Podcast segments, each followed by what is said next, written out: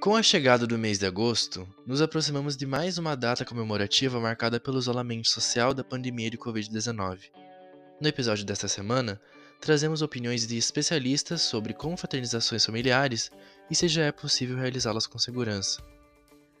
No dia 23 de julho, completaram-se 500 dias desde que a Organização Mundial da Saúde declarou que o mundo enfrentava a pandemia do novo coronavírus.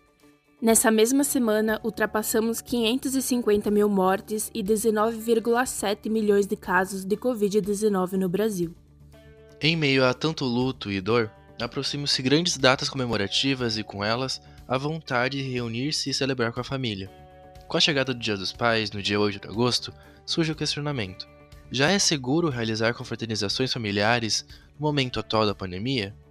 Em pesquisa realizada no perfil do Instagram da Agência da Hora, os resultados foram que 55% dos respondentes estão vivendo isolamento social no núcleo familiar, enquanto 45% estão em outro ambiente, e 76% não estão realizando confraternizações com a família.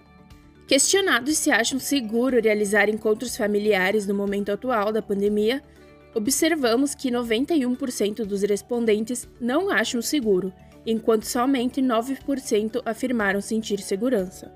A professora do curso de enfermagem no FSM e líder do grupo de ensino, pesquisa, extensão e saúde coletiva, Terezinha Rickweiler, esclarece que ainda não temos segurança para encontros em família.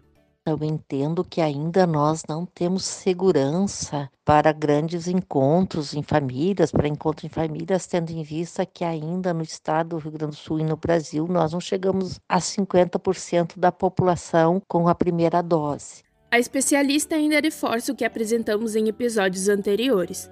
A proteção coletiva só será alcançada quando tivermos pelo menos 70% da população com as duas doses do imunizante.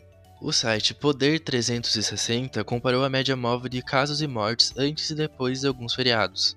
Analisando a média 14 dias após as datas comemorativas, foram relatados aumentos no índice de casos em 6% no Dia das Mães, 51% no Ano Novo, 21% no Carnaval e 2% na Páscoa. Esses aumentos de infectados decorrem das aglomerações para comemorações que, mesmo em família, são perigosas. O epidemiologista Márcio Bittencourt explicou em entrevista para a BBC News que existe talvez uma falsa impressão de que se o grupo não é muito grande, isso não conta. Mas se você está em 10 pessoas em uma casa, isso é uma aglomeração. Se essas pessoas não moram juntas e vão passar o fim de ano, uma semana de viagem, em 10, 20 pessoas juntas, isso é uma aglomeração de risco. O cenário ideal para uma confraternização dentro do núcleo familiar seria com todos os integrantes vacinados.